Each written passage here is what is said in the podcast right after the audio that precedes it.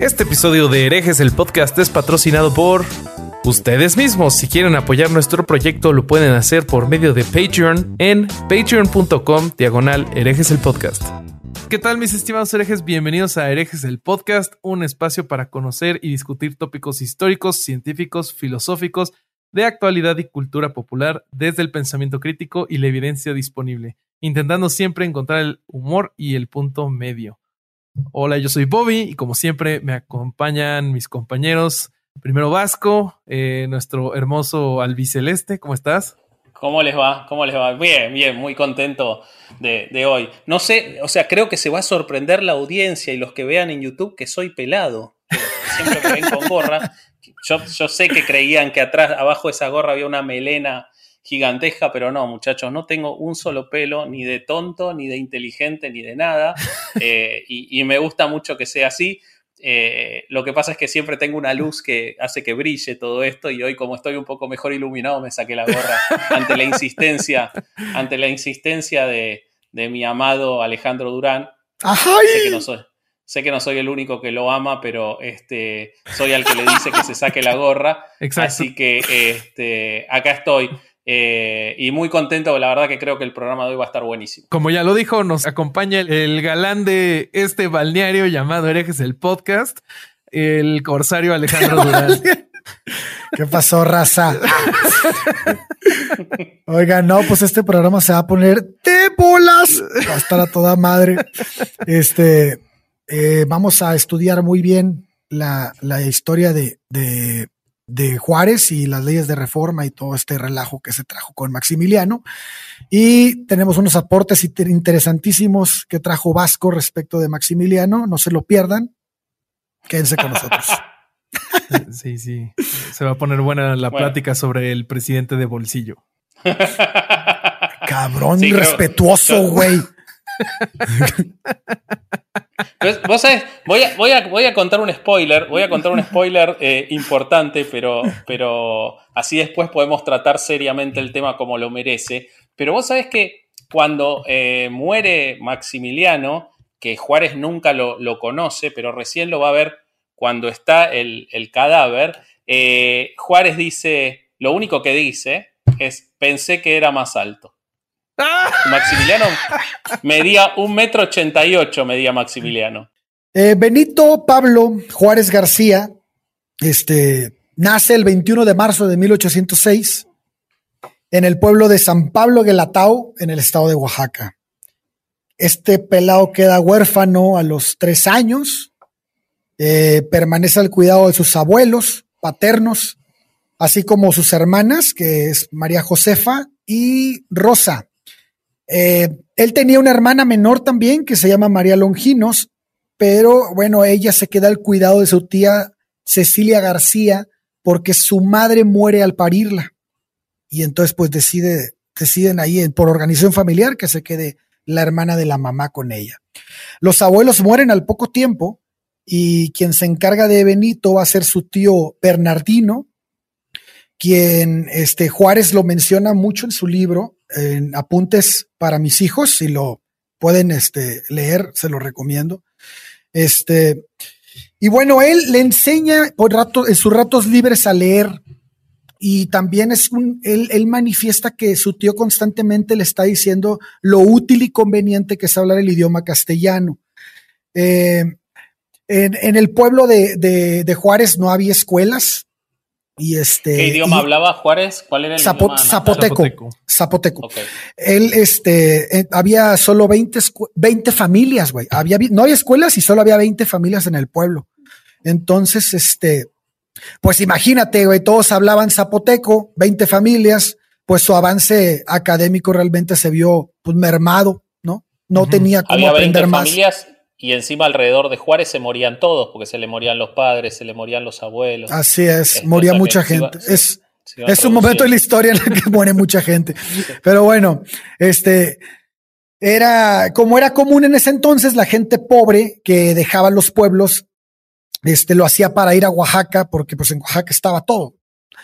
Y este debía, la gente que se iba a Oaxaca se iba de servidumbre, de, del, del, de las casas particulares y de esta forma conseguían que les enseñaran a leer y escribir.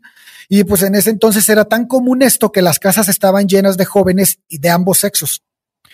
Eh, Benito llega a la casa de Antonio Massa porque un día decide partir, se escapa de, este, de la casa de su tío y se va caminando a Oaxaca. Él tiene 12 años de edad y llega a la casa de, Antonio Massa, donde trabaja su hermana. Este, la hermana que trabaja ahí es María Josefa.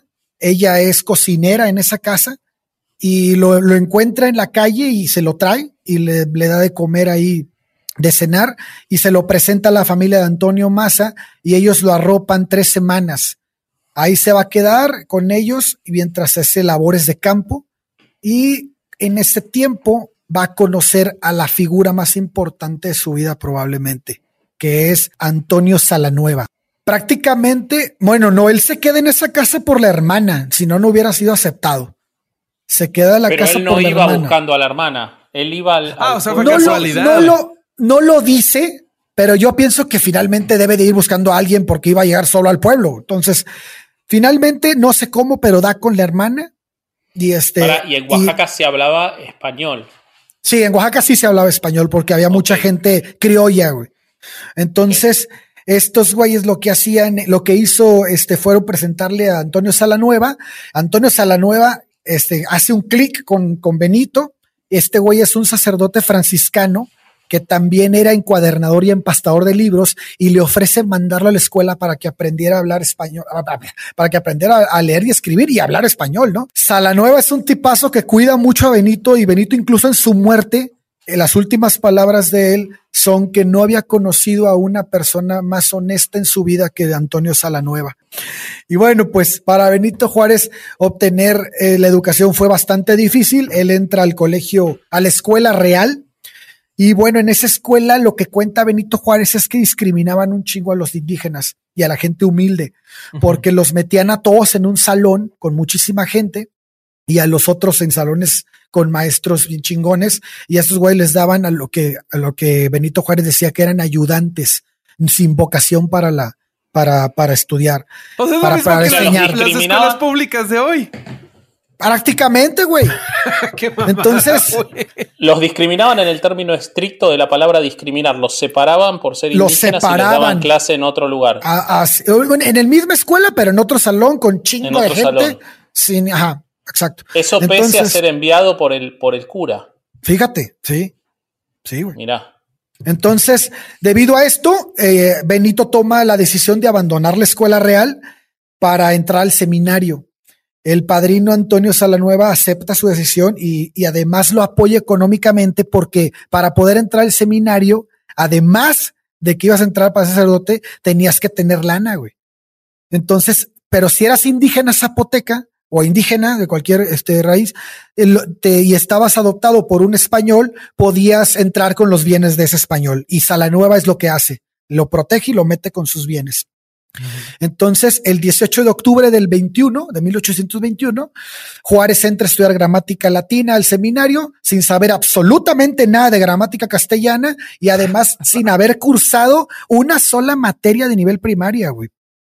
Entonces, como dato cultural, para irnos ubicando en el tiempo, más o menos el 27 de septiembre, no más o menos, el 27 de septiembre había concluido la lucha por la independencia de México. Entonces, eh, en el tiempo que Benito Juárez termina eh, los estudios, es ese y los termina con excelencia, güey. Eh, que es gramática latina, lo que estudió, con excelencia la, la, pasa y su tío le propone estudiar teología moral. Esto con el fin de que obtenga la orden de sacerdote pronto, güey. Y entonces Benito Juárez dice, no mames, ni de pedo, güey, yo no quiero ser sacerdote, güey. Dice, no, no, no. Entonces habla, habla con Salanueva y le dice, no, güey, ¿sabes qué? Pues yo quiero, soy muy pequeño, güey, quiero seguir estudiando, quiero ver qué onda y, no estoy, no tengo edad para, para, para ordenarme. Y aquí Salanueva le dice, ¿sabes qué, güey? Tienes razón, vamos a hacer lo que tú quieras, sigue estudiando y bueno, pues este, pero aquí todavía Juárez no le confiesa que no quiere ser sacerdote, nada más le dice que quiere seguir estudiando.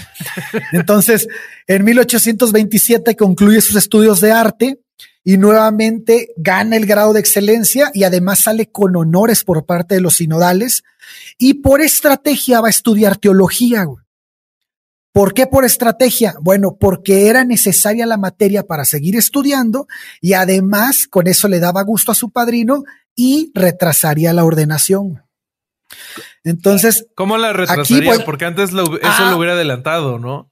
No, no, no, no, porque finalmente, este, él tiene, tendría que, al estar, al seguir estudiando en el seminario, pues no puede ordenarse, tiene que ah, continuar. Porque aquí hay, una razón, es, es, buena pregunta, Bobby, porque hay una razón. Cuando los seminaristas estaban, llegaban a un nivel, a, un nivel que ya puedan ordenarse y se ordenaban, terminaban siendo los padres de homilía. Mm, Pero si seguían estudiando, se volvían sacerdotes casi científicos, güey. Entonces era importante para él seguir los estudios, aunque en su cabeza no estaba. que tenía más posibilidades de seguir accediendo a más estudios todavía. Exactamente. Si no te mandaban a un pueblo a, hacer misión o a hacer este, Exactamente. y se terminaba todo. Pero él nunca quiso ser sacerdote. No, él nunca. Sí. Él no, lo nunca. aprovechando para los estudios. Él, exacto, él aprovecha el seminario para los estudios. Entonces. Qué cagado que la misma iglesia le estaba dando armas al güey que después les iba a dar en la madre. Bueno, pues sí, de, alguna manera sí. lo, dice bien en su libro, él dice hay que tener en cuenta que la gente pobre y particularmente los indígenas, la única forma de crecer de manera intelectual era entrar al seminario conciliar, güey. Entonces, el problema radicaba en que lo único que daban en, esos seminarios conciliares era gramática latina, filosofía, pues tal vez física elemental y teología y se chingó. Entonces, pues cada vez que él iba creciendo, pues se acercaba más su final, güey, para, para ordenarse como sacerdote. y ya estaba en las últimas, Benito, güey, y decía, no mames, ¿qué voy a hacer, cabrón? Y entonces pasa algo bien interesante, güey. Para fortuna de Juárez, el Partido Liberal gana mayoría en el Congreso. Y con esto llega la creación del Instituto de Ciencias y Artes de Oaxaca, que este instituto era era este, totalmente externo al clero, porque era de corte liberal y, además estaba destinado para la juventud y la enseñanza y daban un, ramos de, educación que no había en otros, en otras escuelas, ¿no? Entonces Juárez dice. En el, perdón, esto ocurre en el Congreso de Oaxaca o en el Congreso Nacional. Sí, no, en, en Oaxaca, en Oaxaca. Ok. En Oaxaca, sí.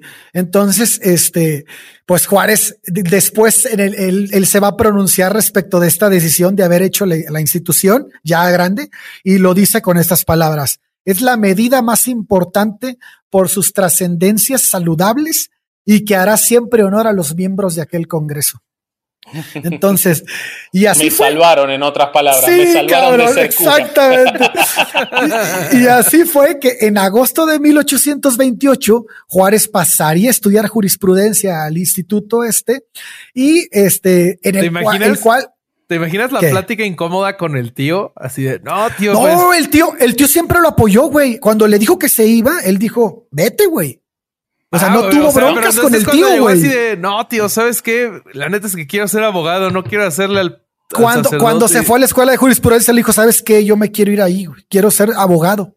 Y le dijo el tío, vas. Yo lo que estaba pensando era un Juárez si hubiera terminado cura, ¿no? Con, con su, su metro. ¿Cuánto medía? Metro.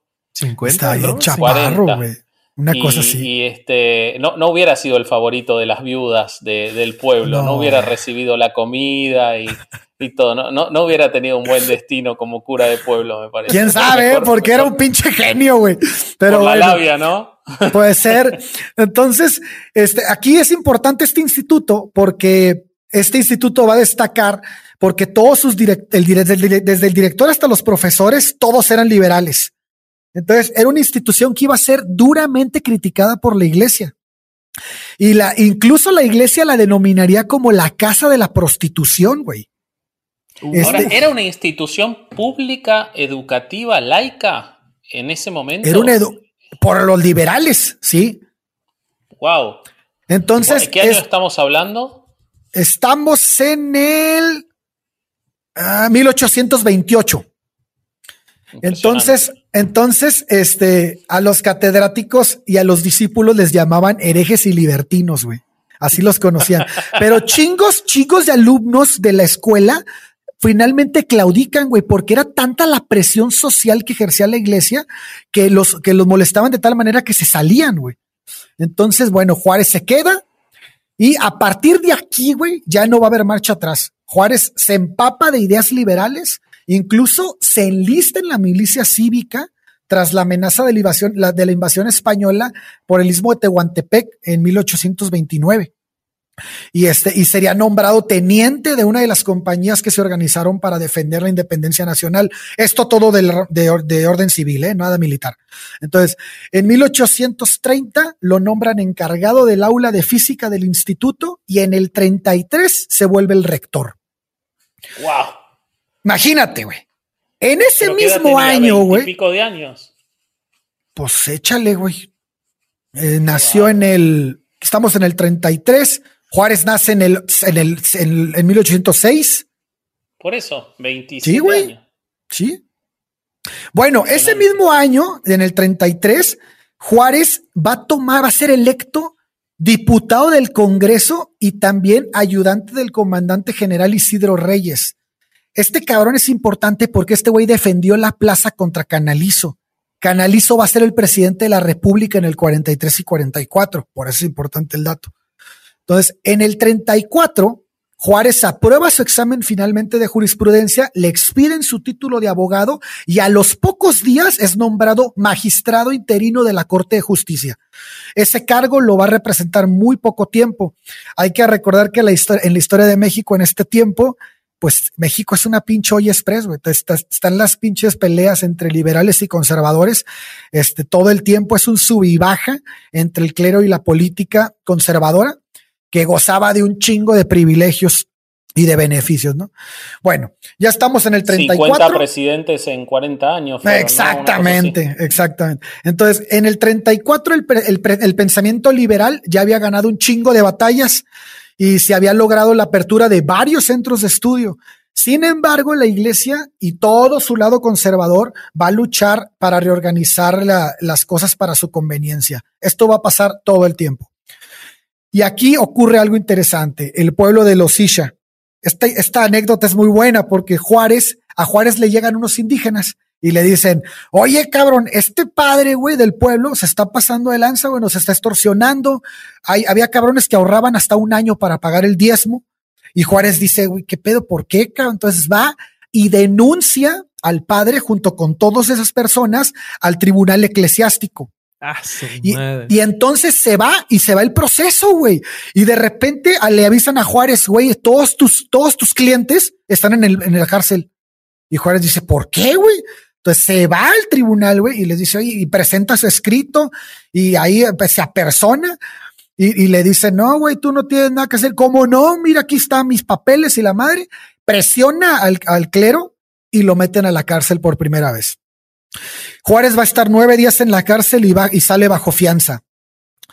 Este es su primer encuentro con la cárcel, pero Juárez aquí comienza a ver a la iglesia ya como un enemigo del pueblo y de él mismo y lo, lo incita a tener un como propósito trabajar de manera constante contra los privilegios de la iglesia y la clase conservadora. Y para Juárez el problema está muy claro, ¿no? Es la legislación. Él dice, pueden cambiar los puestos, pueden estar los liberales y los conservadores y pueden los liberales ocupar los puestos, pero mientras la ley no cambie y mientras la ley no le quite los fueros que ocupan los la iglesia y el y el y el, el eclesiástico y militar, la, la, intolerancia religiosa, la religión del Estado, la posesión del clero respecto de numerosos bienes sobre los, sobre los que, pues obviamente establecía su poderío, pues las cosas no van a cambiar. ¿Qué es lo que pasa en la, política siempre, ¿no? El poder real, que es el que está detrás de, Después pueden cambiar los, los jugadores, pero cuando el poder real es el que está y el que ya tiene armada toda la estructura para su conveniencia, se queda tranquilo a esperar que cambien los políticos, ya sea en época de guerra en el 1840 o hoy en día. Digamos, ese es el, problema que, no se cambia porque no se quiere cambiar. Él tuvo la, la grandeza o la valentía o, el momento que lo ayudó o lo que sea de poder hacer eso de pretender hacerlo. ¿no? Así es. Y bueno, pues en, 1841 Juárez va a ser nombrado juez de primera instancia del ramo, del ramo civil y Hacienda en, en, la capital del estado. El 31 de julio del 43 se casa con Margarita Massa, que es la hija de Antonio Massa, la hija adoptiva de Antonio Massa. En 1844 el gobernador del estado lo nombra secretario del, del despacho del estado y a la vez es nombrado vocal de la asamblea departamental. ¿Qué es la asamblea departamental, cabrón?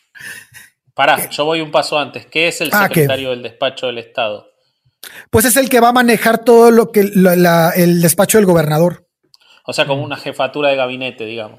Haz de cuenta. Y bueno, luego, luego va a ser, va a ser nombrado vocal de la Asamblea Departamental. Aquí quiero hacer una pausa porque hay que recordar que en el periodo que transcurre del 5 de octubre de 1835 al 22 de agosto del 46, México dejó de, este, dejó de, el Estado mexicano ya había cambiado su denominación al de Departamento de México. Y en este tiempo, ah. pues, este, esto ocurre porque el sistema federal es sustituido por uno de carácter conservador, güey. Entonces, un los sistema unitario regido desde la Ciudad de México. Ajá. Entonces, los cuatro órganos legislativos que operaron en, ese territorio mexicano, en el que es el actual Estado de México, este va a ser la Junta Departamental de México desde el 35 hasta el 43 y a partir del 44 al 46 va a ser la Asamblea Departamental de México, que es cuando ocupa este cargo Juárez. A los pocos meses de ese nombramiento, lo nombran fiscal segundo del Tribunal Superior del Estado. Fíjate la edad que tiene, güey, y los cargos que ha llevado. En el 45 es electo por mayoría como diputado de la Asamblea Departamental. En el 46 en el 46, como les digo, se disuelve esa asamblea departamental y esto fue como consecuencia a una sedición militar, güey. Esta, esta sedición fue, esta sedición fue dirigida por el general Paredes, eh, quien desobedece las órdenes presidenciales y que eran de marchar a la frontera norte porque estaba amenazada con la intervención de Estados Unidos. Y se pronuncia en la hacienda de Peñasco, en San Luis Potosí, y se marcha a la capital para posesionarse del gobierno, entregándose completamente al partido monárquico conservador. Eh, aquí el Partido Liberal, apoyado por el Partido de Santa, el Partido Santanista, logra destruir la administración conservadora y se queda provisionalmente en la presidencia Mariano Salas. En Oaxaca eh, se secunda este movimiento eh, por el, eh, contra Paredes por el general Juan Bautista Díaz. Se nombra una, una junta legislativa y un poder ejecutivo compuesto por tres personas por la junta de notables y aquí en esas tres personas también está Juárez. El gobierno general cesa la Junta Legislativa, dejando de encargado únicamente a Simón Arteaga, a Simeón Arteaga, y Juárez vuelve a su puesto de fiscal en el tribunal, pero Arteaga lo disuelve y reorganiza a las personas y en consecuencia nombra a Juárez presidente del Tribunal de Justicia. El gobierno general convoca a la nación para que elija a sus representantes para la reforma de la Constitución del 24 y Juárez es señalado por Oaxaca. Estamos en el 46 y Estados Unidos ya tiene invadida la República Mexicana, en lo que conocemos como la batalla de Tabasco. Este, el gobierno aquí carece de fondos, güey. No tiene ni un pinche peso para enfrentar la guerra. Este, y bueno, pues el Congreso tiene que facilitar los, bien, los medios para adquirirlos. Y aquí empieza un desmadre, güey, porque el problema va a ser que el país se encuentra partido en dos y con una guerra ideológica que lo volvía cada vez más débil para enfrentar una, una guerra como esa, güey. Entonces, después de la batalla de Tabasco, sigue la batalla de la Angostura. No sé si han leído sobre esta batalla, pero es donde Santana comete el error, la, la cosa más rara de movimiento de guerra que hay. Y es lo que se le, se le critica mucho. Va ganando la, la batalla contra Taylor y entonces Santana en la noche de, esa, de, de ese día, viendo ah, y ganando la batalla, se retira y, se, y dice, ya gané. Y se sale y pierden la batalla, güey. Entonces, y finalmente él, este, ante, bueno, ante la falta de los insumos que les digo para la guerra, el diputado de Oaxaca, Tiburcio Cañas, lanza una iniciativa al gobierno que, en la que pretenden hipotecar los bienes que administraba el clero para facilitar los recursos para la guerra. Este dictamen se, pone, se, se, presenta el 10 de enero del 47 y se aprueba en lo general, güey. Pero en lo particular, los pinches conservadores se ponen bien pendejos, güey. Y además eran mayoría en el Congreso. Y entonces le dicen, no, ni madres, güey. No vamos a pasarla así. Empiezan a pelear artículo por artículo, adición tras adición. Lo hacen bien cabrón. Y hasta la pinche mañana eh, del 11 de enero finalmente sale el dictamen. Pero... En, en este, versión sale todo, abogado, ¿eso qué significa? Pues ya sale un dictamen todo como no lo querían y muy fácil de tumbar. Pero antes de que pueda haber cualquier represalia al dictamen, Santana llega a México, güey, a la Ciudad de México. Uh -huh. Y Santana tumba el dictamen, güey, y les dice que él, fíjate, el dictamen hacía que la iglesia diera 15 millones de pesos para, para la guerra y Santana se echa ahí una pinche chancaquilla con la iglesia y, y, y los, y les, y termina en una aportación voluntaria de 100 mil pesos, güey. Entonces, no tienen dinero, güey. Vale madre el dinero otra vez. Entonces, el clero y los, y los moderados y los conservadores redoblan sus esfuerzos, quitan de la presidencia a Valentín Gómez Farías, quien era considerado el jefe del Partido Liberal. Y pues la historia que sigue, pues es conocida por todos, güey. La toma de Veracruz, la caída de Villahermosa, la defensa en la Ciudad de México, Lomas de Padierna, la defensa de, Pedro Anaya, de Pedro María Anaya, Molino del Rey y finalmente culmina en el castillo de Chapultepec. Aquí nace el mito de los niños héroes. Que es 100% real, no fake. Sí, claro. No vamos a entrar en ese pinche tema porque es una mamada, güey. No mames, güey. Entonces... Qué ganas de entrar igual, si no fuera porque vamos a estar sí, mucho tiempo. Pero, pero no, otro no, capítulo, no, para otro capítulo. Los niños, héroes, los niños héroes es una mentada de madre, güey. Pero bueno.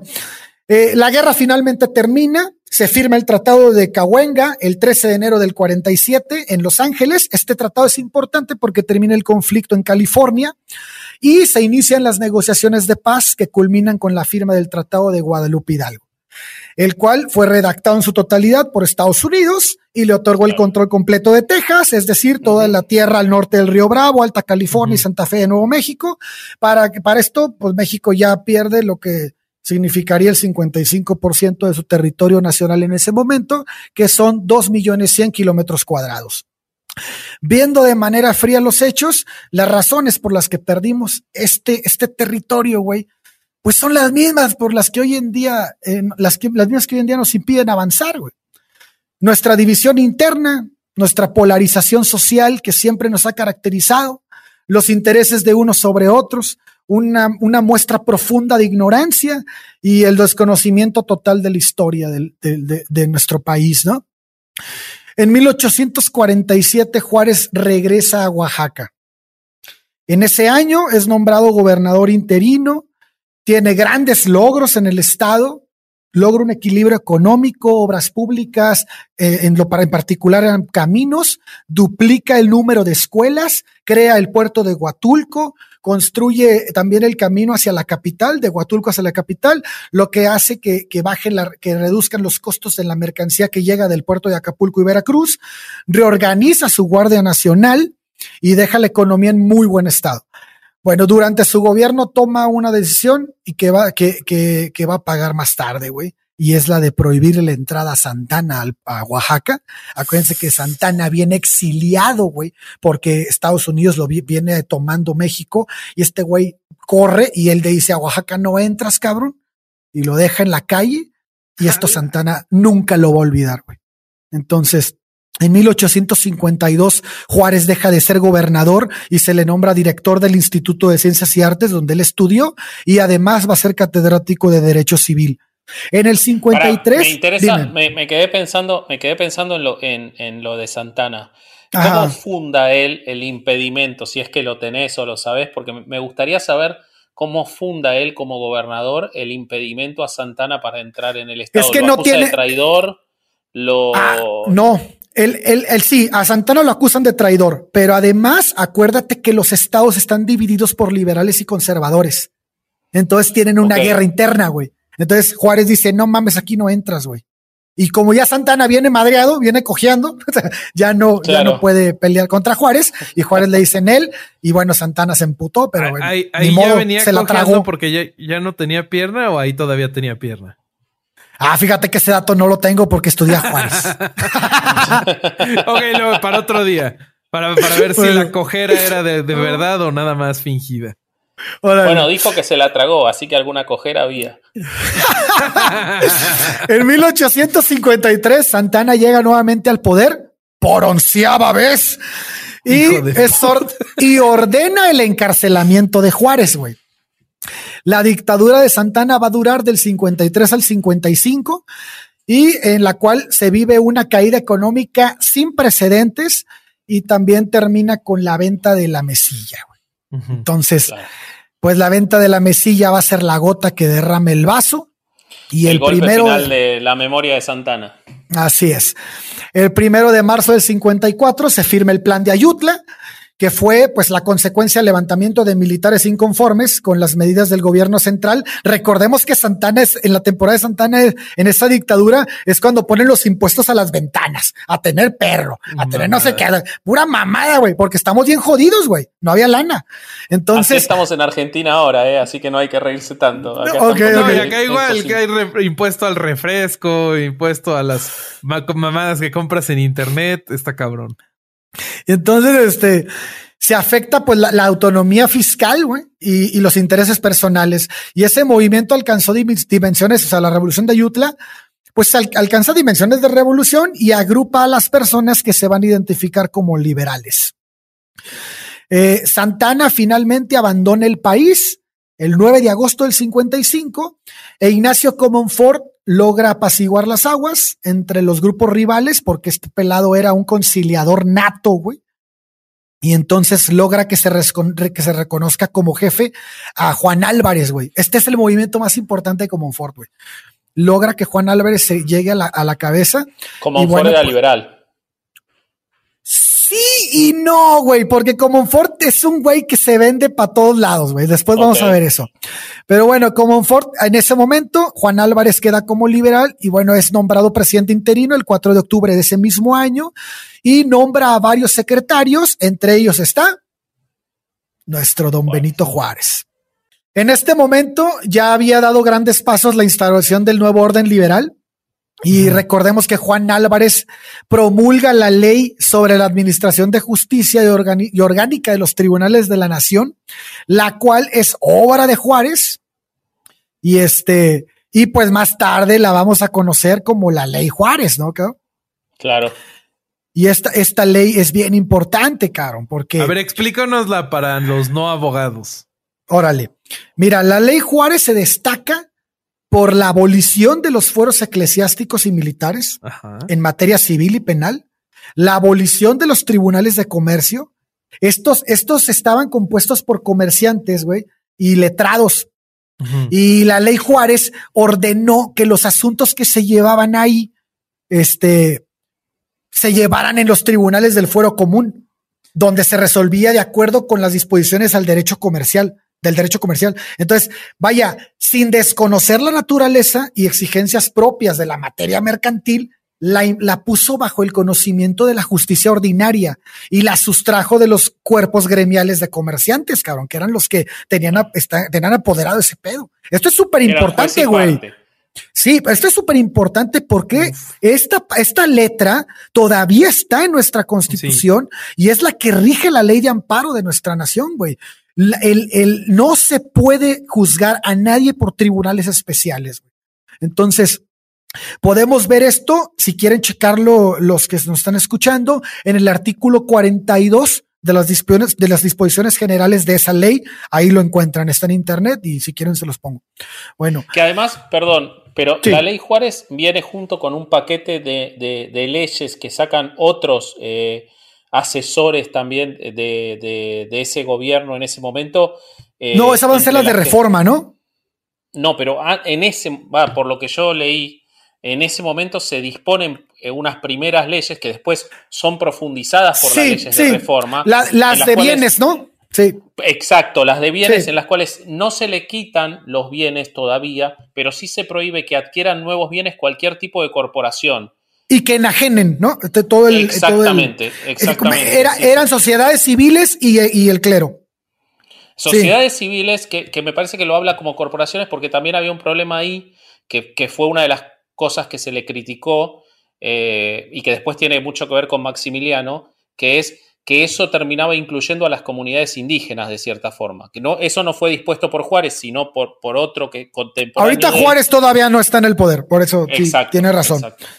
Pero la ley Juárez es, es, importantísima. Entonces, este. Eh, bueno, aquí otra cosa que es muy importante es que la determinación es la determinación de establecer tribunales de distrito y los de circuito y la Suprema Corte de Justicia de la Nación, ya como máximo tribunal. Eh, así como el respeto a la autoridad jurisdiccional, es decir, para los que no son abogados, es la jurisdicción, es que el fuero, el, fuero federal no pueda conocer del fuero común, de las cosas del fuero común. Y esto ya empieza. Entonces esto es muy importante. tiempo, tiempo, porque eh, siguió muy abogado eso todavía. Ah, bueno, no, entiendo, no entiendo, no entiendo por qué alguien no sería abogado, la verdad. O sea, no, no ahí en esa parte del relato me perdí. O sea, vos una y otra vez decís para los que no son abogados. ¿Por qué hay gente que no es abogada? Yo no entiendo. No tengo idea. que no tiene el alma negra y podrida, entonces. Bueno, ponele. Nos dedicamos a otras cosas. Pero, pero nuestros oyentes tienen todos el alma negra y podrida. Entonces, ¿por qué no son abogados todos? Eso es lo que quería, o sea, no, sé, no, no, me, no me quedó claro eso, pero bueno, explícaselo al no abogado, por favor. Durán. Hay cosas que son para el fuero federal y cosas que son para el fuero común. Y antes se conocía todo de todo. Entonces, lo que hace Juárez es distinguir la jurisdicción. Lo que sucede que es materia para el fuero común, no lo puede conocer el fuero federal. Es esa separación. Entonces, ¿me, puedes dar un ejemplo para, entenderlo mejor? ¿Qué delito no es federal? Eso es lo que Pues es que hay muchos. Todo lo que, lo, un, que robo no es un delito federal, un robo es un delito común, por ejemplo. Porque está en la materia penal del, del Estado. La, la, ley Juárez era todo un proyecto político, güey. Su repercusión inmediata se dio por los intereses que afectó en el ámbito eclesiástico. Hubo muchos levantamientos, estalló una guerra civil, obviamente avivada por el clero, y después de unos meses la guerra terminaría con la toma de Puebla. Se sancionaría al clero, poblano, se le pondría una arrastrada y se le pediría que indemnice a todos los, a todos los combatientes y este, sus bienes van a ser intervenidos. De hecho, es importante esto porque es el preludio a la nacionalización de los bienes del clero que va a ser dispuesta por Juárez en 1859. Entonces, en 1855. Esas sí son las leyes de reforma. Exactamente. Entonces, en 1855, durante el gobierno de Comonfort, Juárez va a ser gobernador de Oaxaca. Después es nombrado ministro de gobernación y presidente de la Suprema Corte de Justicia de la Nación.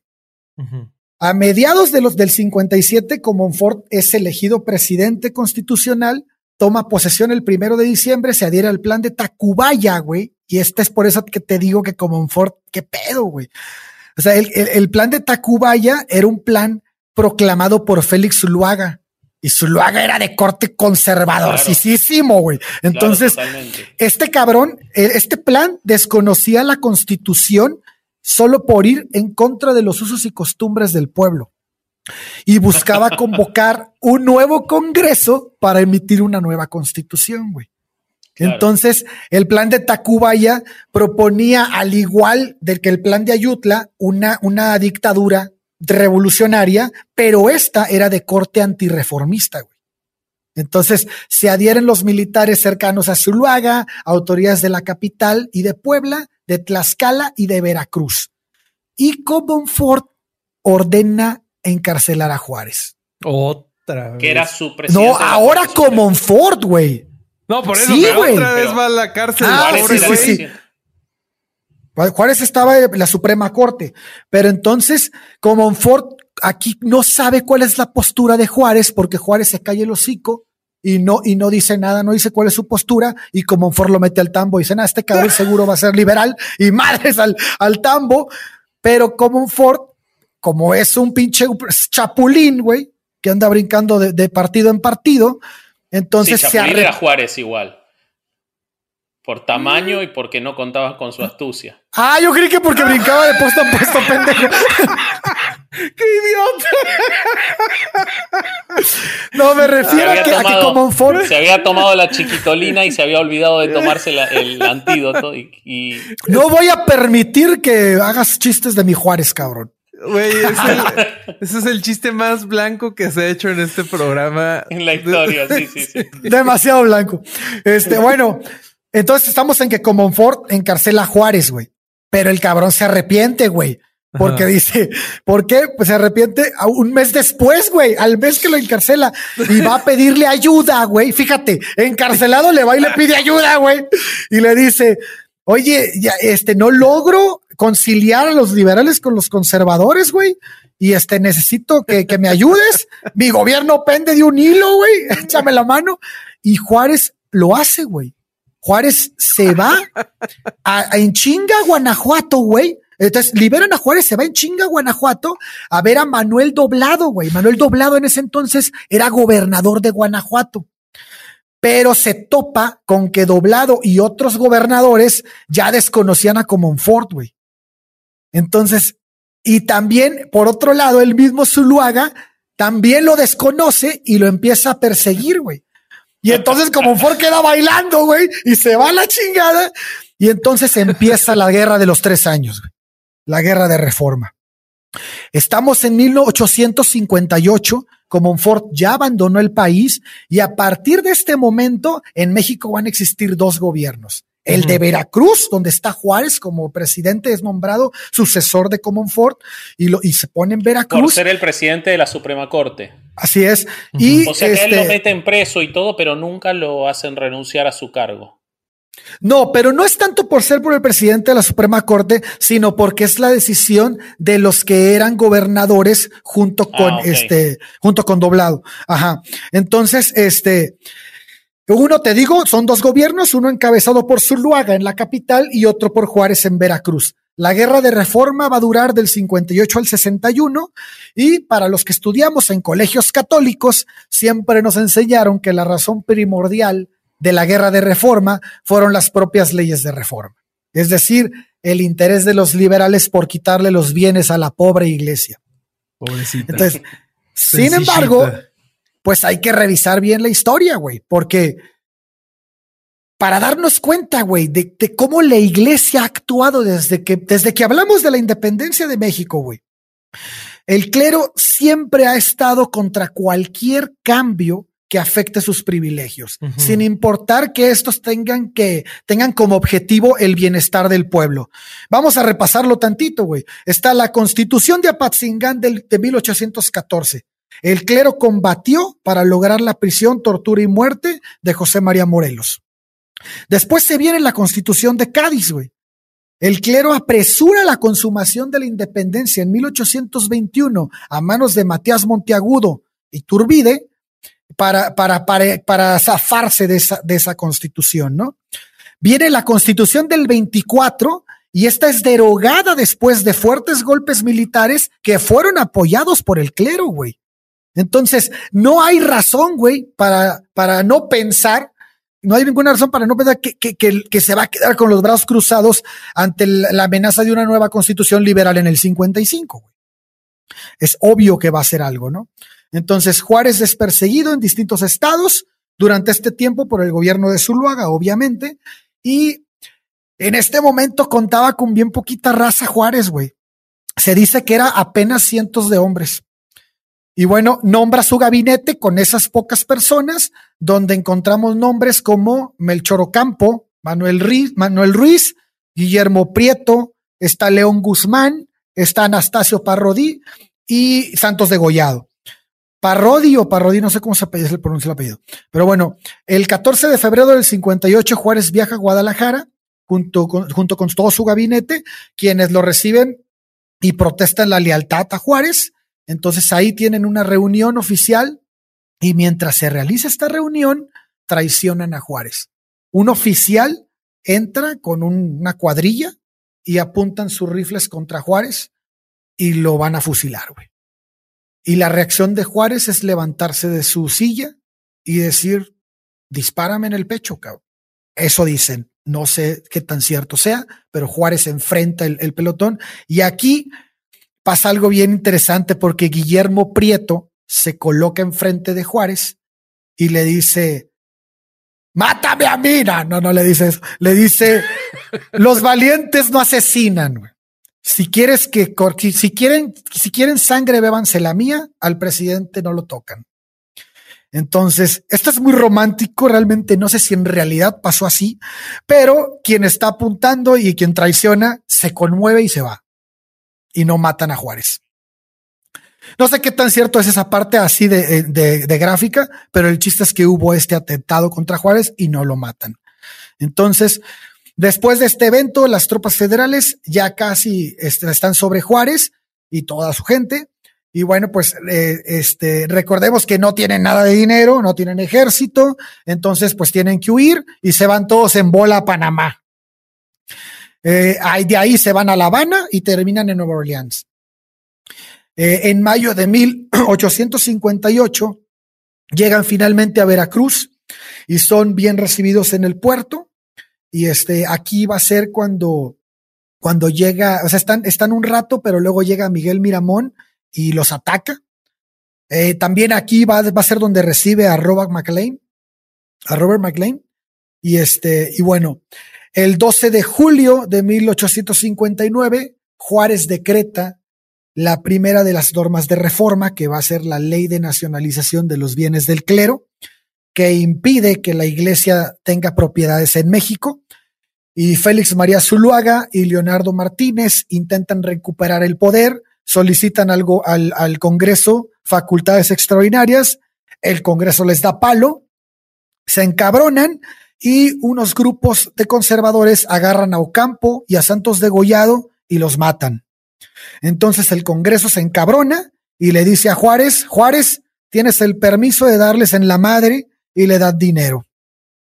Entonces aquí, a partir de aquí ya va a empezar la intervención francesa esa, elección, esa elección, eh, eh, esa votación en el Congreso, cuando le piden, eh, le piden esas facultades, creo que termina 52 a 51, o sea, no la tuvo fácil Juárez esa elección. No, pero es que había mayoría. Decisión.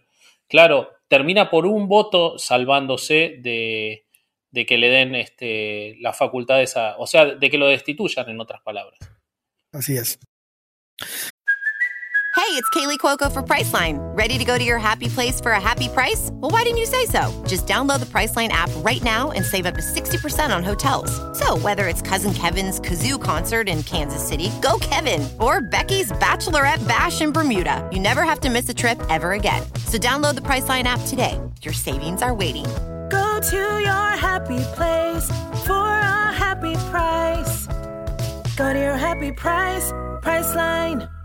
Así es. Entonces, este comienza eh, la, intervención francesa comienza con tres países, ya los conocemos, España, Francia, Inglaterra, que estaban mame y mame con que les pagaran y pues México todo jodido, divo, les dijo, debo no niego, pago no tengo. Y en efecto, pues no teníamos ni un pinche peso. Y este, por pinche, además eran pinches deudas bien mamonas. Y bueno, pues esos güeyes dijeron, vamos a invadirlos y este, en parte eran deudas inventadas, además. eran deudas infladas por los propios conservadores que tenían acordado eh, inflar esas deudas para dificultar el gobierno. ¿Qué pasó? Casi tiró el agua, güey. Entonces, bueno, entonces Francia y España eran como Coppel y Electra. Pasaba un día y subía 300% la deuda. de su puta madre. Y entonces España llega al puerto de Veracruz con seis mil hombres. Después se les unen tres mil franceses y luego 800 ingleses.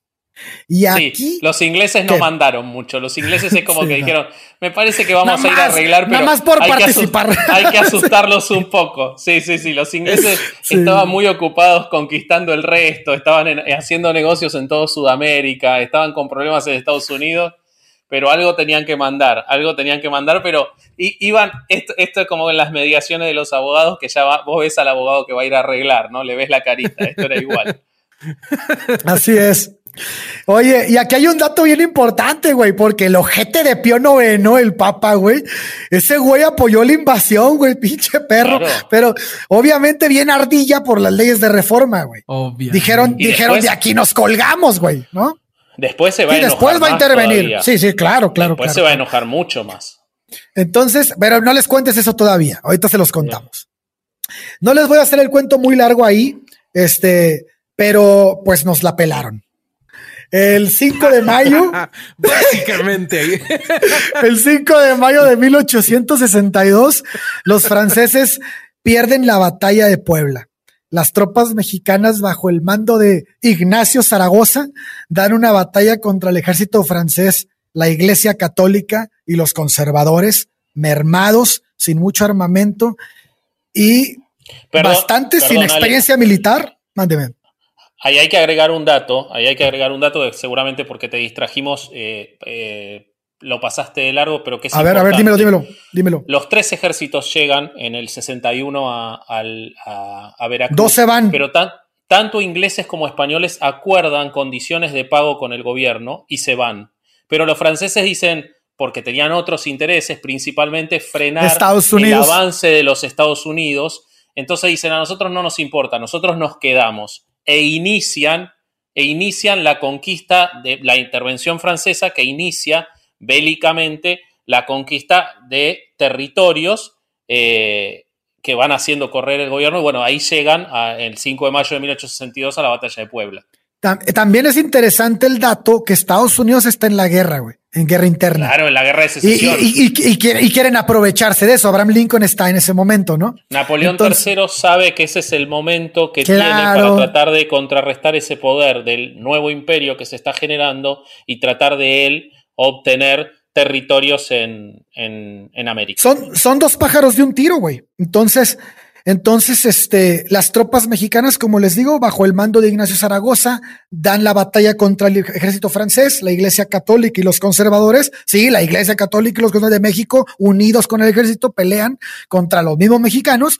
Y bueno, sin mucho armamento y con bastantes personas sin experiencia militar, se visten de gloria al compás de las siguientes palabras. El telegrama de Ignacio Zaragoza a Benito Juárez. Las armas nacionales se han cubierto de gloria. Ese es el telegrama que le manda, es famoso. Y bueno, y sí, muy bonito y emotivo todo, pero Francia, luego de un año después de la batalla del 5 de mayo, nos pone en la madre, manda 25 mil hombres, más que, más, y estos güeyes entran a la ciudad de Puebla, se apoderan de la ciudad de Puebla, y aquí hay un punto bien importante, güey, porque toman de prisionera a Porfirio Díaz, y a Gómez a González Ortega, güey. Y en este punto, la gente ya empieza a ver a los franceses como los enemigos y que son aliados de los conservadores, güey. Y esto es bien importante, güey, porque la sociedad mexicana se está empezando a dar cuenta que estos güeyes no valen madre, güey. Entonces, después de esto, Juárez se va a instalar en San Luis Potosí, después en Monterrey y luego va a brincar a Saltillo. La familia de Juárez en ese momento está escondida en Nueva York, donde están con este, puta madre, Matías Romero y el secretario de la Embajada de México. Hay que recordar lo que decíamos ahorita, nada más para ponerlo también en, el mapa, que Estados Unidos se encuentra en la guerra de secesión. Abraham Lincoln es el presidente de los Estados Unidos en ese tiempo. Y aquí es importante la figura de Matías Romero porque consigue que el secretario del Estado norteamericano le pida al embajador de España que intervenga, güey. Y le dice, dile a España, güey, que si se mete aquí a la ayudar a los franceses, nosotros le vamos a partir su madre.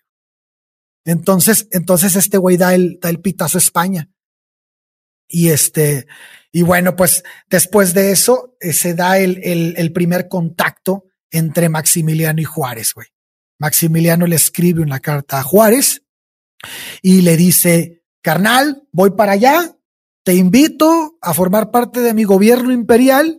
Y Juárez le contesta, estás pero que revientas de pendejo, güey. Tú eres el agente de Napoleón III y aquí ni vengas, güey, ¿no? Dudo mucho que el intercambio haya sido así, pero, Pero este fue mejor. Esa, esa, carta, esa carta la escribe Maximiliano ya estando en el barco. Sí. Sí. Cuando Sí, Maximiliano escribe esa carta, ya está viajando de eh, Italia, porque Maximiliano se encontraba en Italia, donde estaba retirado, en- él vivía en. Trieste, eh, y está viajando, y mientras redacta una constitución nueva para México, escribe esa carta que se la envía a, a, a Maximiliano, A Juárez. A Juárez. Benito Juárez. Eh, Así es. Y, y e- efectivamente la carta está, es, es- es muy interesante la respuesta de Juárez, eh, porque se encontró después de muchos años y, y es fácilmente ubicable en Internet, y la respuesta de Juárez es de una altura impresionante. La carta de, de Maximiliano es como todo en la vida de Maximiliano, de una inocencia pasmosa, eh, y la respuesta de, de Juárez es de una altura tremenda. Le dice, vos sos un invasor, un representante de un invasor, y, yo voy a seguir defendiendo como presidente de la República el lugar que me corresponde. que es muy parecido a lo que, a lo que le contesta en el mensaje, este, a lo que le, a lo que le dice cuando lo va a fusilar, güey, cuando lo atrapa. Le dice algo muy parecido, ahorita lo vamos a ver. Y bueno, este, Juárez se muda a Coahuila, donde pide esconder los archivos de la nación. Estos son escondidos en la cueva de tabaco, del tabaco. Y bueno, de ahí se avienta un rol entre los pueblos de Durango, saliendo por Chihuahua, y cada vez, hay que decirlo, cada vez va con él menos gente. Maximiliano y Carlota también se aventaron su rol, pero un poco más fresón, acá por Europa, y llegan a la Ciudad de México, y en 1864 Juárez se instala su gobierno en Chihuahua. En ese tiempo muere uno de los hijos de Juárez de neumonía en Nueva York. En 1865 Lincoln gana la guerra civil y al poco tiempo pues es asesinado. Maximiliano desde la Ciudad de México anuncia su gabinete, eh, él le dice, ¿saben qué? El país está en paz y este, va en- voy a entrar a Chihuahua a acabar con Juárez. ¿no? Los franceses deciden retirar eh, el ejército de México porque salía muy caro Pará, tenerlo pues, ahí. Esto, Dime. esto, hay, esto hay que ponerle todo un contexto. Esto hay que ponerle un contexto que es importante. Maximiliano llega a, a México después de haber sido convocado por mexicanos. O sea, eh, Napoleón III cuando ganan y cuando han tomado toda la parte central de la República Mexicana, de, de- de México, de ese momento, eh, dice, bueno, tengo que poner un rey porque tenemos que hacer un imperio en América. Buscan y encuentran que el ideal era eh, el hermano de Francisco José, que era el emperador más poderoso de, de Europa, el emperador del imperio austrohúngaro, que era Maximiliano. Maximiliano era un hombre muy culto, muy preparado, pero muy soñador, que había el único cargo anterior, había tenido dos cargos siempre puestos por el hermano, porque estaba en la línea de sucesión además de la herencia del imperio, y había sido puesto como jefe de las tropas eh, marítimas del imperio cuando tenía solo 22 años y había hecho una revolución en las tropas marítimas Maximiliano porque era muy inteligente y estaba muy preparado. Eh, pero a los 25 años deja eso, se casa con Carlota. Carlota era la hija del rey más rico de Europa, que era el rey de Bélgica, pero Bélgica era un reino nuevo que se acababa de formar. Entonces no podían aspirar a ser, esposarla con un rey, sino con, bueno, con Maximiliano. Maxi- cuando se casa lo ponen de virrey en, la- Lombardía, pero como Maximiliano tenía ideas liberales, paradójicamente, para después que viene a enfrentarse con Juárez, Maximiliano intenta eh, eh, resolver los conflictos que hay en la Lombardía, donde los italianos querían obtener su independencia, por la vía democrática y la vía de la conversación. Y mientras tanto, Francisco José, el hermano, envía a las tropas, a la policía, al ejército, se arma un descalabro en la Lombardía y terminan perdiendo esa batalla y terminan perdiendo la Lombardía a manos de los franceses que apoyan la independencia italiana. Cuando pierde la Lombardía, deja de ser virrey, deja de tener cualquier cargo, el hermano está muy desilusionado, eh, el rey de Bélgica, el, suegro, está más desilusionado todavía, que es el que le pagaba todos los gastos, porque Max- Maximiliano era un dispendioso tremendo, tremendo, y se hace un castillo impresionante que es Miramar, como la playa del querido Madero. Eh, este, Eh, en ese castillo, que es precioso y todavía está, y hoy es un museo a Maximiliano, eh, él estaba viviendo retirado. Cuando llega, después de que Napoleón III le propone esto, como eh, Maximiliano era liberal, él dice, no, pero yo solo voy a ir si el pueblo mexicano quiere que yo vaya como su emperador. Entonces envían los conservadores y la iglesia, que estaban de acuerdo con los franceses en que viniera un emperador europeo, envían una delegación para que lo convenza, una delegación que estaba formada, entre otros, por el hijo de Morelos, de José María Morelos, que era Nepomuceno Almonte, y otros representantes del eh, conservadurismo y de la iglesia.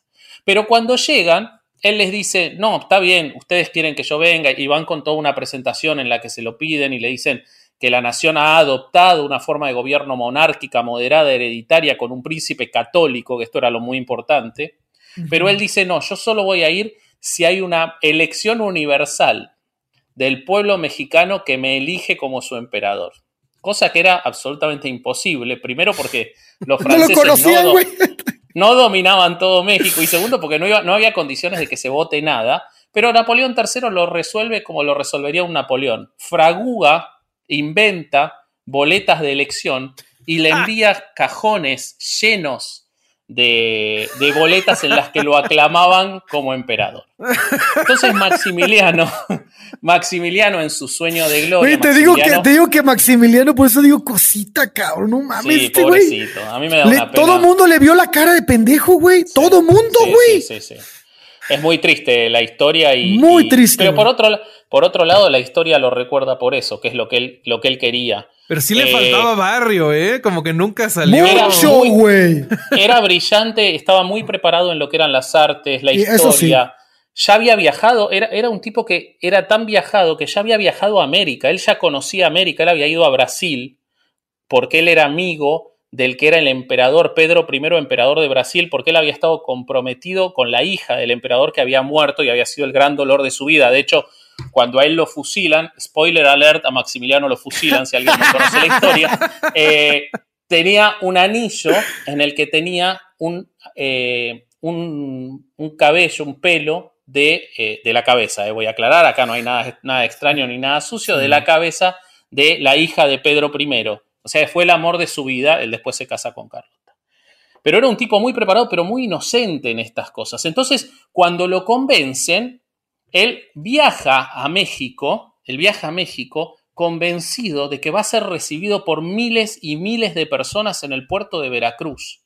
Y Carlota, que estaba desesperada por ser reina, porque su padre era rico pero no era respetado porque era un reino nuevo, estaba ilusionadísima con llegar al puerto de Veracruz y por eso es que él en su inocencia dice, bueno, Juárez ya está terminado, pero yo respeto mucho las ideas liberales de Juárez le voy a ofrecer un cargo en el gabinete. Él no lo hace especulando, él lo hace convencido de que Juárez está terminado porque los franceses le mintieron y los mexicanos que viajaron también le mintieron.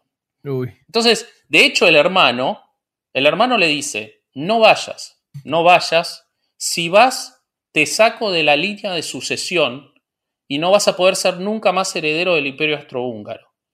Y, y él acepta y se sale de la línea de sucesión para ir a, México.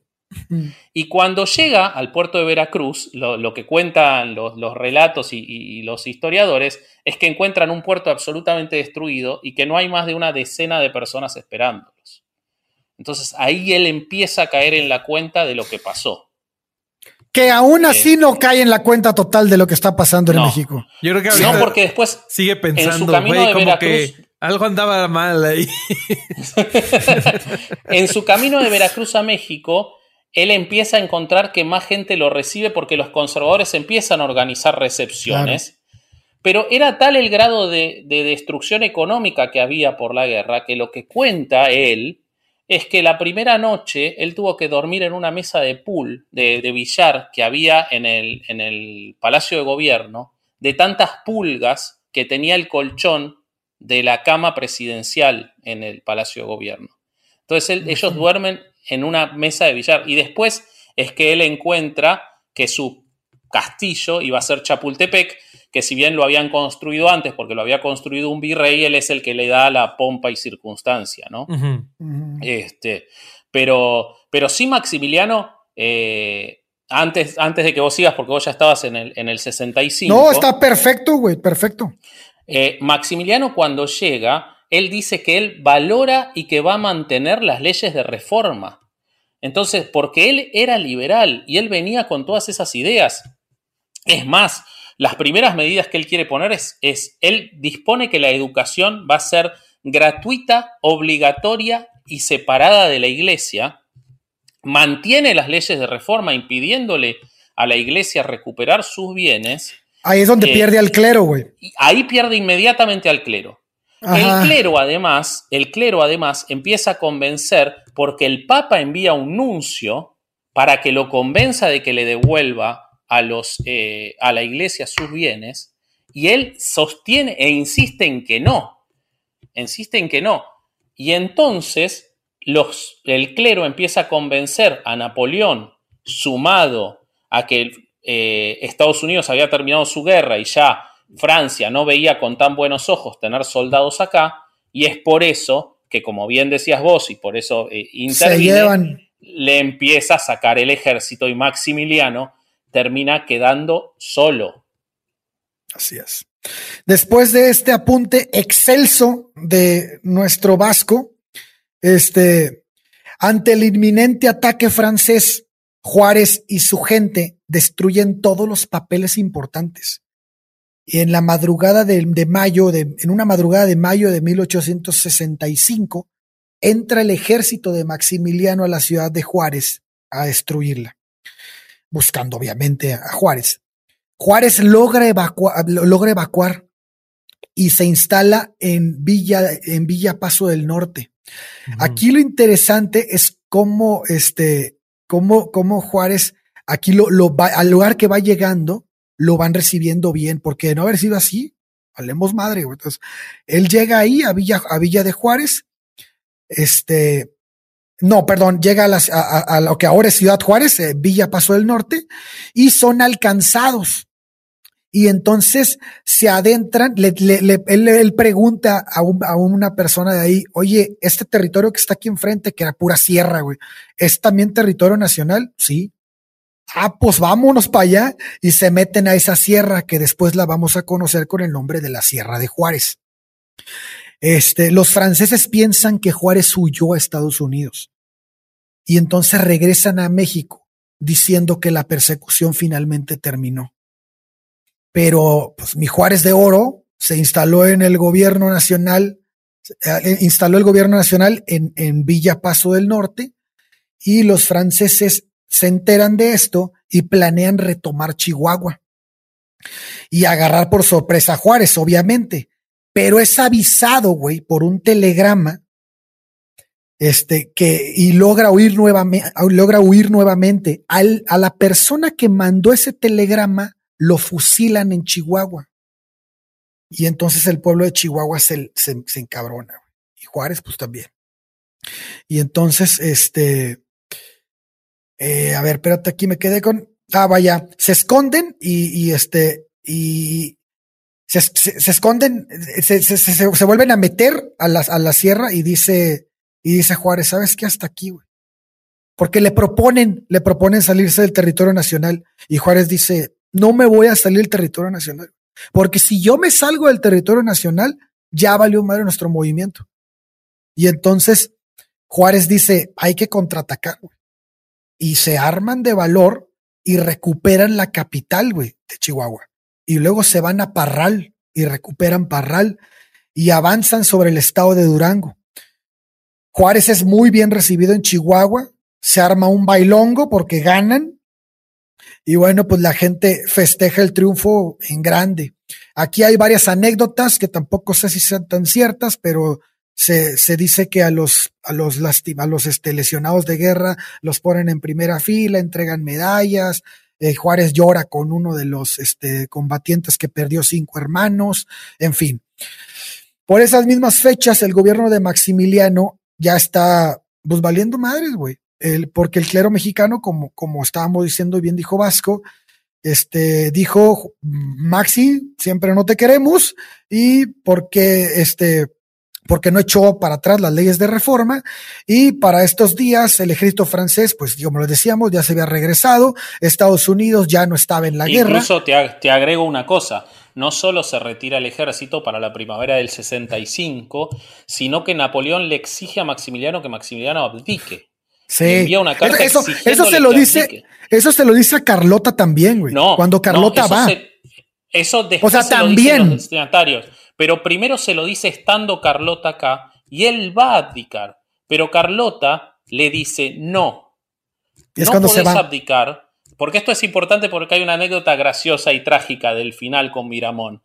Pero eh, Carlota le dice no, no puedes abdicar. Mi abuelo abdicó ante Napoleón III porque su abuelo materno era el rey legítimo de Francia y eso destruyó a la familia. Yo prefiero morir, es preferible que mueras a que abdiques.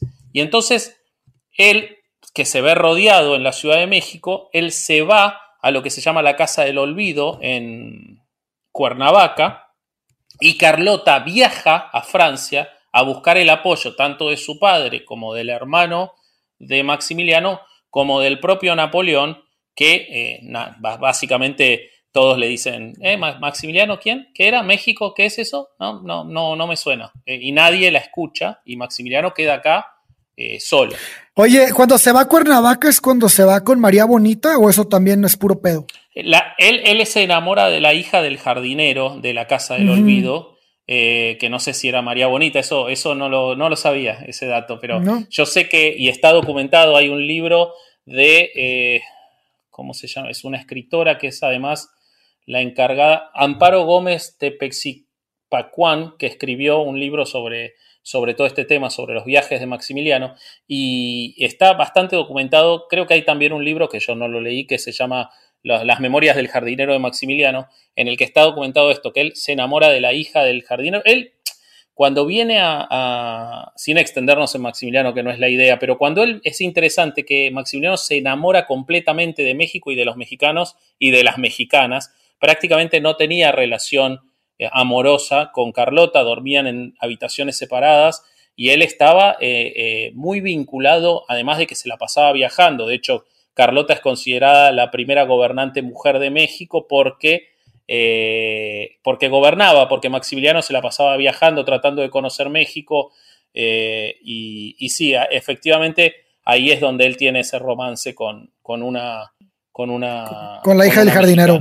Exactamente, exactamente. Ok, ok. Entonces, este, Estados Unidos ya no estaba en la guerra y ah, ya no estaba en guerra y había reconocido al gobierno de Juárez como legítimo. Por lo que manda a cien mil hombres a la frontera como aviso a los franceses. O sea, nada más Maximiliano en este punto no sabía que ya era momento de irse a la chingada porque ya estaba este ya, ya, ya estaba valiendo madre todo para él, güey. Entonces, es, es, lo que dice Alex, es interesantísimo. Carlota agarró camino a Europa, busca apoyo, la, la rebotan, pero el gobierno de Juárez también empezaba a tener ciertos problemas, güey, porque ya está nada de terminar su periodo constitucional. Y pues la gente que se está, se está empezando a dividir y Juárez toma una decisión que, que pues va va a ser clave en ese momento, emite un decreto en el que dice eh, que se extendía el mandato presidencial hasta en tanto no se normalizara la república y se pudieran hacer las elecciones. Maximiliano se, se decide a abdicar, pero sus más allegados lo convencen de que se quede. El clero le ofrece dinero. No, pero esto viene después.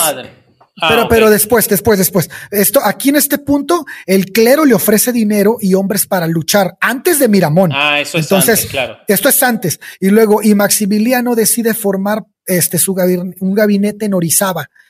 Y él pensaba ofrecer a Juárez este, formar parte de su iniciativa. Nuevamente, yo no entiendo por qué si Juárez ya lo había cepillado, pero bueno, aquí la verdad es que yo pienso que Maximiliano vivía como en un mundo paralelo, güey, porque o, eso, o estaba idiota, güey, porque no, no, no hay, no hay otra razón, cabrón, porque no se daba cuenta de lo que estaba pasando, cabrón. Pero vos, vos fíjate cuáles son los aportes que Maximiliano le deja a México, más allá de, la, abolición de la esclavitud, la, prohibición de vender a las personas y todo eso, eh, que él lo propone, digamos, no es que tenga ningún efecto, porque sus leyes no tenían ningún efecto, pero él lo propone. Eh, pero sus, sus aportes son el Museo de Ciencias Naturales, el Museo eh, Nacional, eh, una academia de artes, o sea, eh, el Paseo de Reforma. Él vivía de, lo espiritual, digamos, de las artes, de eso es lo que estaba en su cabeza. Que no se llamaba Paseo de la Reforma en ese entonces, le pone Juárez después Paseo de la Reforma, pero, pero es interesante. Era el Paseo de la Emperatriz. Pero a ver, lo que no quiero, lo que quiero que no se que, no se malentienda, no digo que, que, que que Maximiliano es un idiota porque no proponía nada. No, no, él tenía ideas increíbles, pero se me hace increíble. Pero se me hace increíble que no entendiera lo que estaba pasando, güey. O sea, era inminente lo que le estaba pasando, pero bueno. Entonces, eh, lo, único que me hace pensar es que el tipo, pues, no estaba bien documentado respecto de lo que había pasado en la historia de México tiempo atrás, güey. Entonces, este, era obvio que ningún liberal, y menos Juárez, iba a tomar su oferta en ese momento. la mayor parte del país ya estaba, la mayor parte del norte del país ya estaba a favor de, de, Juárez, ¿no? Entonces, Juárez toma Matamoros finalmente, los liberales ya controlan todo el norte del país y otra vez festejan el triunfo y parten a Zacatecas. Maximiliano, después de una carta de su madre, decide quedarse en México. Él tenía armados. platícales, platícales esto, Vasco. Cuando Maximiliano se da cuenta finalmente, porque le llegan los informes de que no tiene ninguna posibilidad de seguir en, México eh, y de que va a ser, eh, va a ser eh, vencido, él prepara el viaje para irse. Está la documentación y está en la carta que él le envía a la madre en la que le dice estoy partiendo, no, no, son las palabras exactas, pero prácticamente en la carta que él le envía a la madre le está diciendo estoy partiendo, esto se terminó, voy a abdicar. Y la madre le escribe y lo convence de que no puede abdicar, de que el honor no puede jugarse esta carta y él se queda. Qué triste, cara. Esa es la parte, a mí se me hace la parte más triste, güey, de la vida de, Maximiliano. Entonces, Maximiliano, después de recibir esa carta, este, es, esa carta se hace porque en Viena no lo esperaba ningún cargo. Y creo que le iban a dar un cargo muy ridículo. Y bueno. Él estaba eh, por, él había renunciado a cualquier puesto eh, a, la línea de sucesión. Pero, sí le ofrecían algo, sí le ofrecían algo, güey. Nomás que era algo bien pendejo. Pero solamente, o sea, él, él, volvía a la vergüenza, si volvía. además de que Carlota empezaba a demostrar signos de demencia. Si bien todavía no había estado, no estaba totalmente eh, loca, por decirlo en un término incorrecto, pero ya empezaba a demostrar desvaríos. En las reuniones que ella tenía se empezaba a ver que no estaba bien. Eh, y, esto se sabía en Viena y esto lo sabía la madre también cuando le dice que no vuelva. Y entonces decide volver, ¿no? Decide volver a la Ciudad de México con la ayuda de, la iglesia y aquí sí de Miramón, que fue quien lo convence, ¿no? Le dice, ¿sabes qué, güey? Yo te voy a dar esto, te voy a dar tantos hombres y te voy a dar tanto dinero y el clero te apoya y vamos a la Ciudad de México. Lo que se convence entre la carta y los, y los halagos de Miramón y Maximiliano se lleva todo su ejército a Querétaro Después de llegar a México se va a Querétaro. Juárez está en San Luis Potosí. Después de sitiar Querétaro, Juárez convence a un allegado de Maximiliano, y aquí no me voy a meter mucho en la batalla, porque Juárez convence a un allegado de Maximiliano a que lo entregue a cambio de su vida. Y él accede. Este traidor de Maximiliano, este, se llama Miguel López. El 19 de junio del 67, fusilan finalmente a Maximiliano. Es interesante, bueno, sí les voy a platicar un poquito de la batalla. El ejército de Juárez, después de sitiar la ciudad, corta los suministros de agua, destruyendo el acueducto, parte del acueducto de Querétaro. También infesta el, agua que bajaba eh, con cuerpos de, imperiales muertos y este, presiona a la ciudad, pues nadie puede salir, ¿no? Incluso se dice que, que, que este, Maximiliano logra mandar a una persona a México, pero esta persona, este, la dejan salir los, lo de Ju- lo- los, los, este, el ejército republicano, porque dicen que no va a lograr nada. Se va. Ah, no, se va, el, el- se va, eh, ma- matan al, al, al, al, este, Al a todos los que lleva, a- no, a los que lleva el mensajero y, esto, y, y se va y, el- y en México lo ahorcan o lo fusilan, una cosa así, a ese, a ese Es mensajero. muy interesante si, si quieren ver y es de acceso público y gratuito, está en Facebook, está en YouTube. Hay una película del año 39 con Paul Mooney, con uno de los grandes actores que tuvo el cine hoy, no muy recordado, pero una bestia de la actuación, un actor, eh, creo que era checoslovaco o austríaco, no me acuerdo, pero que vivió en Estados Unidos, que hizo a Freud, hizo a, grandes personajes históricos e hizo a Juárez. Y en esa película de Juárez se simula una conversación entre Maximiliano y un joven Porfirio Díaz, en la que eh, Maximiliano le dice a Porfirio Díaz que hable con Juárez y que logren integrar el, o sea, representando todas esas conversaciones. Está una nota al margen, pero es muy interesante. Los que nos escuchan, si quieren buscar esa película, está, está buena. Es una película absolutamente eh, eh, liberal, porque pensemos que es del año 39 y es una película norteamericana, eh, pero, pero es muy interesante, muy, muy, muy interesante. Pues no dejen pasar esa, esa, esa aportación de Vasco, que siempre tiene excelentes recomendaciones cinematográficas. El, el 19 de junio del 67, finalmente fusilan a Maximiliano junto a Miramón y Tomás Mejía en el Es Cerro de las si- Campanas. Si, me dejas contar un poquito sobre el fusilamiento o lo vas a contar vos. Dale. Bueno, eh, cuando lo van a fusilar a Maximiliano, eh, él está, está en el cerro y los relatos de la época cuentan, en primer lugar, que le entrega de lo que él tenía una moneda de a cada uno de los soldados que van a que, que Mm. forman el, el, El pelotón. el, el conjunto de fusilamiento, ¿no? El, no- no me acuerdo, el batallón de fusilamiento. Les entrega una moneda a cada uno y los saluda, de cierta forma, perdonándolos. En segundo lugar, lo que hace es poner a Miramón en el medio y él se corre a un costado porque considera y dice que el lugar que corresponde al medio es a un héroe de la guerra y él consideraba a Miramón un héroe. Entonces él lo pone a Miramón en el medio y él se corre a un costado. Y antes de que lo fusilen, él dice, perdono a todos, perdón que esto lo voy a leer porque no me lo acuerdo textual, pero perdono a todos y pido a todos que me perdonen y que mi sangre, que está a punto de ser vertida, se derrame para el bien de este país. Voy a morir por una causa justa, la de la independencia y la libertad de México. Que mi sangre selle las desgracias de mi nueva patria. ¡Viva México! Y cuando lo fusilan, lo último que dice es hombre, hombre y muere. Sea, él reconoce en- al morir que él está muriendo por una causa justa que es la de la independencia y la libertad de su patria. Recordemos que Maximiliano es una persona que hablaba seis idiomas antes de llegar y que aprende el español y no solo eso, sino que aprende lenguas indígenas. Y toda esa declaración que él hace la hace en español. Y una cosa más, una nota más, y ya termino sobre el fusilamiento, pero es interesante. El pintor Edouard Manet, francés, pinta un cuadro famosísimo sobre el fusilamiento de Maximiliano, que se llama El fusilamiento de Maximiliano.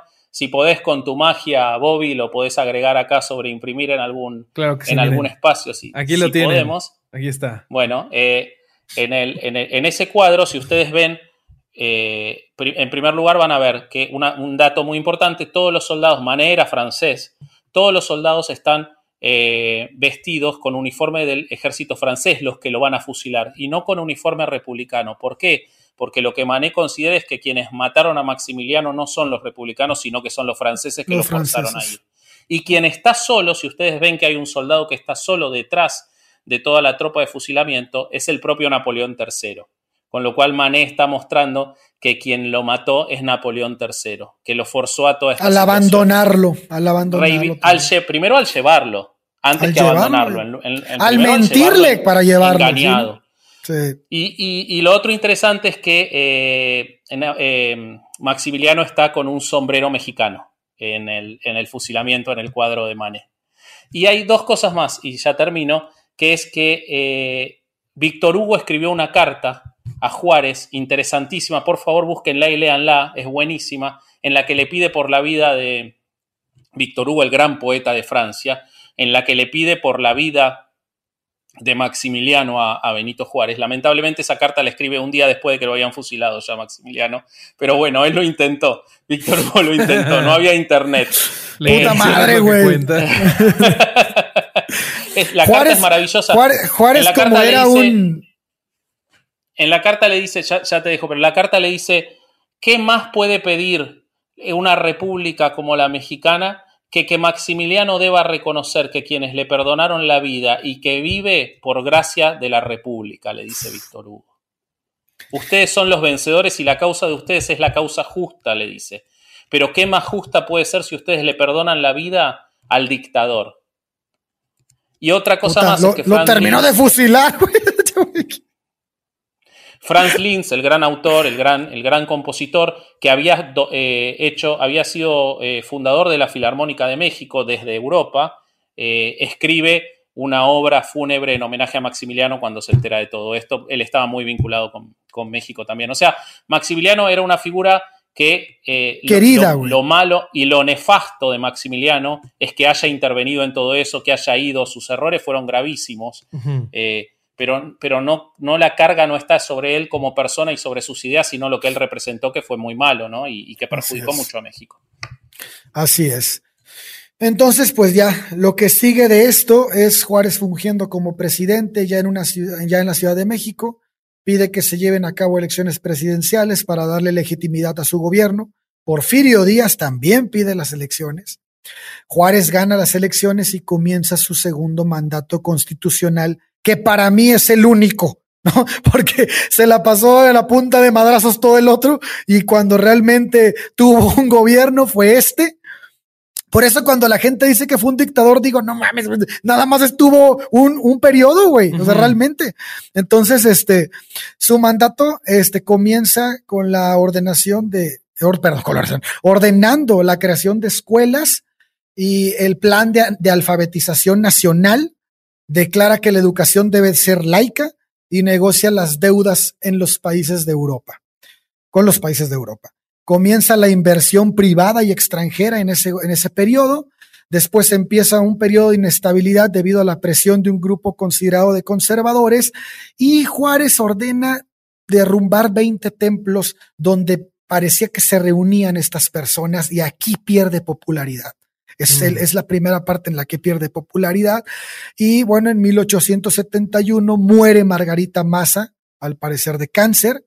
Se vienen las elecciones de 1871. Juárez se postula. Este es otro error de Juárez que yo creo que este sí no debió de hacerlo, pero bueno, en ese tiempo ah, existía la reelección constitucional. Él se postula a pesar de que Lerdo de Tejada, su mano derecha, le dice no lo hagas por tu salud. Está, estaba muy malo de salud ya. Y, este, y le dice, no, no te avientes. Además, le cuenta que se quiere proponer el de, de, candidato. Juárez le dice que sí. Se van las elecciones. Las elecciones se dan entre los candidatos Porfirio Díaz, Lerdo de Tejada y este, obviamente Juárez. Porfirio Díaz lo acusa de dictador, alega fraude electoral. Fíjate nada más, güey. Entonces, alega, alega, bueno, pero es que. Ah, eh, de hecho, el plan de la Noria de, Porfirio Díaz alega eso, la no reelección, güey. Totalmente. Entonces, entonces, entonces es como George Carlin cuando decía yo estoy a favor del aborto mientras no sea el mío. Bueno, ándale, ándale, algo así. entonces, Porfirio Díaz se levanta en contra de Juárez en el plan de la Noria y este, bajo ese lema de no reelección, y bueno, ese, plan de la Noria lo firma en Noria, eh, estado de Oaxaca, y este eh, se llevan a cabo algunos enfrentamientos que más bien son como especie de, enfrentamientos eh, pequeños entre militares y los militares doblegan a los, a los rebeldes. Y finalmente, el 18 de julio de 1872, es decir, un año después de haber ganado las elecciones en el 71, Benito Pablo Juárez García fallece de angina de pecho recostado en su cama. Él se despide de sus hijas, este, eh, hay muchas anécdotas de este día, como se comentan muchas cosas, pero yo quiero comentar algo antes de terminar esto. Y es que me da le, le, platicaba yo a Bobby que me que cuando estaba estudiando esto me entró mucho sentimiento y no por Juárez, y no por todo lo que, este, el, por, por, la, por todo lo que hemos estado hablando, sino porque siempre, güey, siempre el pueblo indígena es el que mete las manos al fuego por México. Y es el pueblo más discriminado. Es el pueblo más discriminado de nuestro país y toda la historia de México, desde que hablamos de la independencia, desde que vamos a hablar de la revolución, las, guerras de reforma, sí, son, son llevadas a cabo por muchas personas criollas, pero los indígenas fueron quienes combatieron en la batalla de Puebla, fueron, fueron quienes se levantaron la independencia de México, fueron los la carne de cañón de toda nuestra historia. Los indígenas nos dieron la libertad, se fajaron las enaguas contra los franceses, las mujeres, pelearon contra los gringos, siempre ellos, toda la vida ellos, y son la clase más discriminada de nuestro país. Y bueno, ya está aquí me callo.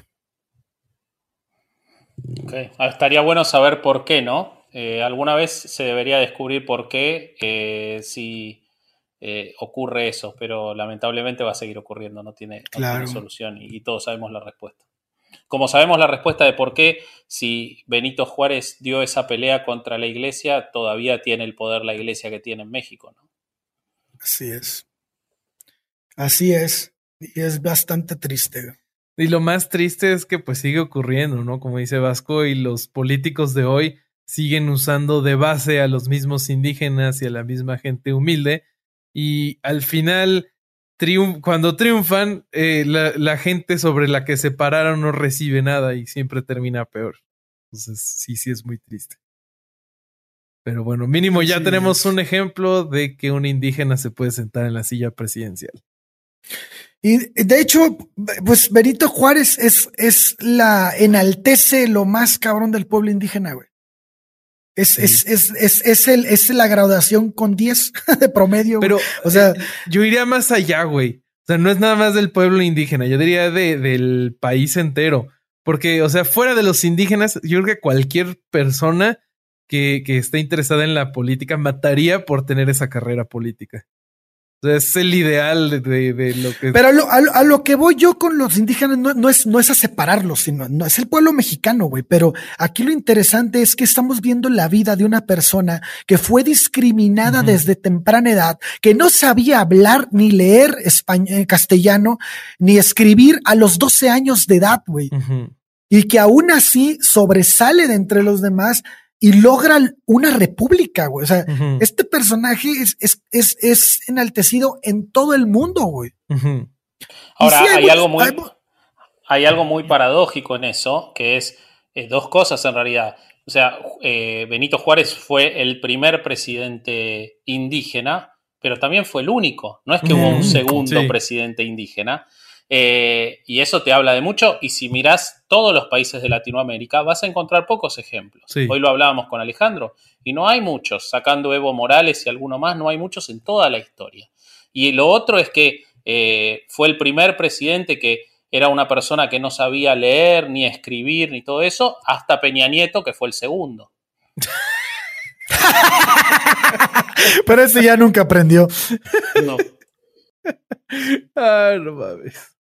Güey, no mames, increíble tu investigación de nuevo. Sí, espectacular. Me tuviste con, la boca abierta todo el capítulo. De verdad lo, no, los aportes de los gracias, los aportes de Maximiliano, excelentes, güey, excelentes.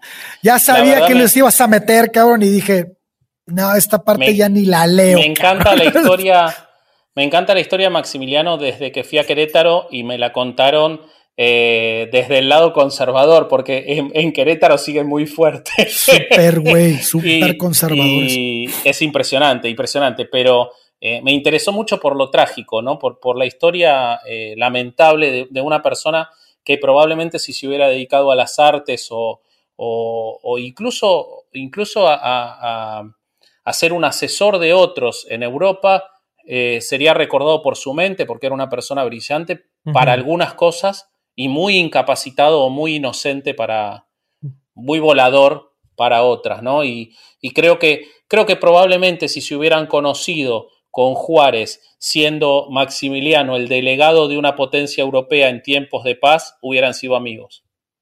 Muy probablemente sí. No, estoy casi seguro que sí. Lo firmo, Ujú. cabrón. Bueno, pues entonces ese es el final del capítulo. Otra vez, güey, mil gracias por tu investigación. Eh, a todos los que nos escuchan, eh, si están viendo esto en YouTube o si nos están escuchando en Spotify, eh, vayan a comentar, ya sea en nuestro Facebook o Instagram o en YouTube. ¿Qué creen o por qué creen ustedes que no ha habido otro líder en nuestro país de origen indígena? Y pues eso es todo por hoy. Acuérdense que si quieren más contenido exclusivo, estamos en Patreon. También cada uno de nosotros está en Instagram. Ahí lo pueden ver. Eh, Suscríbanse a YouTube, por favor, suscríbanse a YouTube. Aunque nos escuchen por Spotify, suscríbanse a YouTube igual. Por favor, háganos ese favor. si quieren ayudarnos sin darnos dinero, esa es la mejor forma de hacerlo. y este, y pues ya, eso es- este fue otro domingo sin ir a misa, pero escuchando Herejes el podcast. Chao, guapos.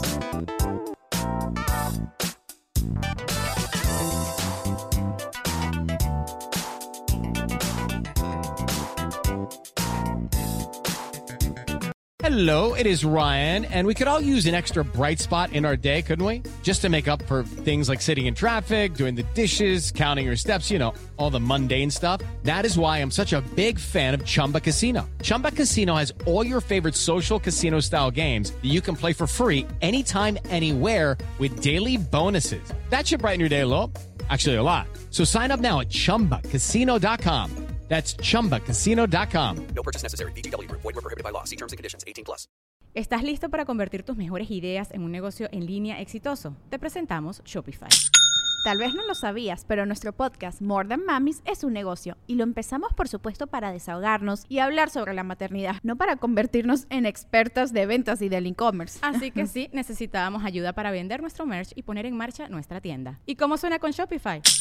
Llegó otra venta. Shopify es la plataforma de comercio que está revolucionando millones de negocios en todo el mundo. Ya seas un emprendedor desde tu casa o desde donde sea, Shopify es la única herramienta que necesitas para iniciar, administrar y hacer crecer tu negocio sin dificultades. Con Shopify puedo gestionar pedidos, envíos y pagos desde cualquier lugar, brindándote toda la información y estadísticas de tus ventas al detalle. Regístrate para un periodo de prueba con tan solo un dólar al mes en shopify.com barra sonoro, todo en Ve a shopify.com barra sonoro para llevar tu negocio al siguiente nivel. Shopify.com barra sonoro.